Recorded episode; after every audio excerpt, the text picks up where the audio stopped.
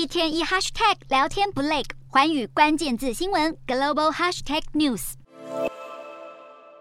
俄罗斯报复性减供天然气，害得欧洲国家面临了冬季缺电危机，情势相当紧迫。如何解决能源短缺，也成了欧盟各国领导人在六号登场的欧洲政治共同体峰会最主要的讨论议题。率先发表立场的是长期主导欧洲能源决策的德国。另一个欧洲能源策略主导大国法国，则呼吁欧盟提出一项能适用所有会员国的能源对策，协助正被高昂电费所苦的老百姓。虽然大家都努力为欧洲冬季天然气的稳定供应着想，不过各国提出的解决方案看法不一，难免引发争论。在欧盟讨论如何储备能源撑过冬季的同时，负责调查北溪天然气管外泄事件的瑞典安全局表示，管线破裂是爆炸物所致，加强了人为破坏的证据。而先前遭国际社会指控蓄意破坏管线的俄罗斯，随即出面抨击。不止俄罗斯反控北溪漏气是西方所为，一名美国著名经济学家萨克斯接受彭博新闻专访时，直接点名美国政府是幕后黑手。不过他话还没说完，就被主持人屡屡插话打断，试图结束话题。而这尴尬的一幕也被西方媒体大肆报道，更让人们对北溪漏气事件的事发经过提出更多的质疑。